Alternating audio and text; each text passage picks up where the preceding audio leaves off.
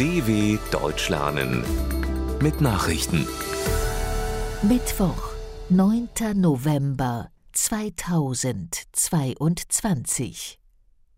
9 Uhr in Deutschland. Kopf an Kopf Rennen in den USA. Anders als von Wahlforschern prognostiziert, zeichnet sich kein eindeutiger Sieg der oppositionellen Republikaner bei den US-Zwischenwahlen ab. Bislang ist noch nicht klar, welche Partei die Mehrheit im Kongress haben wird, also in den beiden Parlamentskammern in Washington. Nach dem bisherigen Stand der Auszählungen liefern sich in umkämpften US-Bundesstaaten republikanische und demokratische Kandidaten Kopf an Kopf rennen. Falls die Republikaner die Mehrheit in beiden Kongresskammern erzielen sollten, würde es für US-Präsident Joe Biden von den Demokraten künftig schwieriger werden zu regieren. Schweden plant Verfassungsänderung. Laut einer Mitteilung des Parlaments in Stockholm will Schweden seine Antiterrorgesetze verschärfen. Ziel sei es, die Vereinigungsfreiheit von Gruppen einzuschränken, die in Terrorismus verwickelt seien.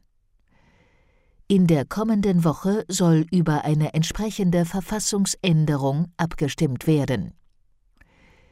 Hintergrund sind entsprechende Forderungen der Türkei im Streit um eine schwedische NATO-Mitgliedschaft. Die Regierung in Ankara hat den Beitritt bislang nicht ratifiziert. Der türkische Präsident Recep Tayyip Erdogan sagte nach einem Treffen mit dem schwedischen Regierungschef Ulf Kristersson, er hoffe auf größere Fortschritte bis Ende des Monats. Flüchtlinge dürfen Rettungsschiffe verlassen. Die italienischen Behörden haben knapp 250 Bootsmigranten im sizilianischen Catania an Land gehen lassen. 213 Menschen verließen das unter norwegischer Flagge fahrende Rettungsschiff Geo Barents, 35 Männer das deutsche Schiff Humanity I.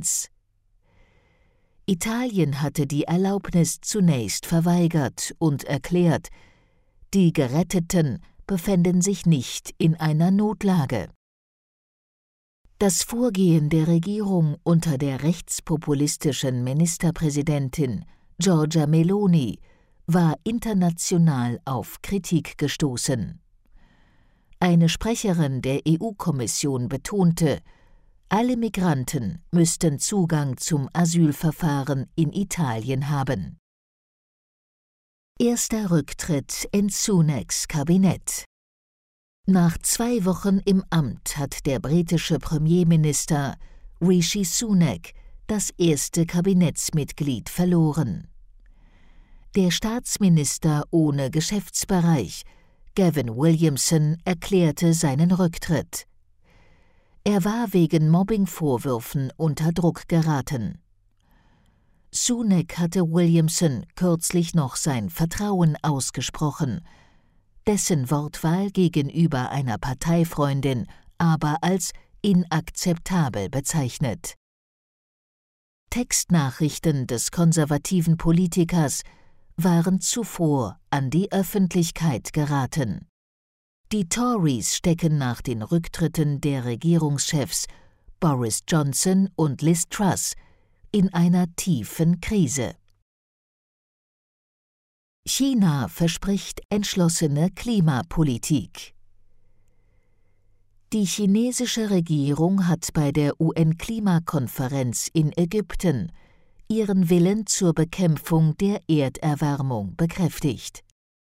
Die Entschlossenheit seines Landes, sich an globalen Anstrengungen zu beteiligen, sei ungebrochen, sagte der chinesische Klimagesandte Xie Zhenhua in Sharm el-Sheikh. Der weltweite Klimaschutz stehe aber vor ernsten Herausforderungen.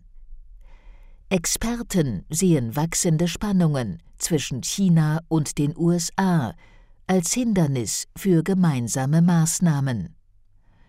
Beide Staaten sind die weltweit größten Emittenten von klimaschädlichen Treibhausgasen. Tropensturm Nicole steuert auf Florida zu. Meteorologen haben für den Südosten des US-Bundesstaats Florida eine Hurrikanwarnung herausgegeben. Wie das US-Hurrikanzentrum mitteilte, kann der Tropensturm Nicole an Teilen der Küste im Osten und Süden an diesem Mittwochabend mit Orkanstärke auf Land treffen. Bereits zuvor werde heftiger Sturm erwartet.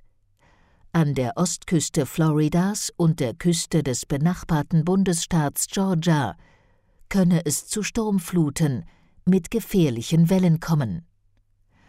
Am Donnerstag seien dort und in South Carolina Überschwemmungen möglich. Auch für den Nordwesten der Bahamas gilt eine Hurrikanwarnung.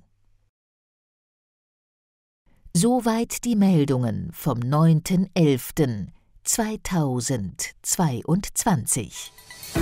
dw.com/langsame Nachrichten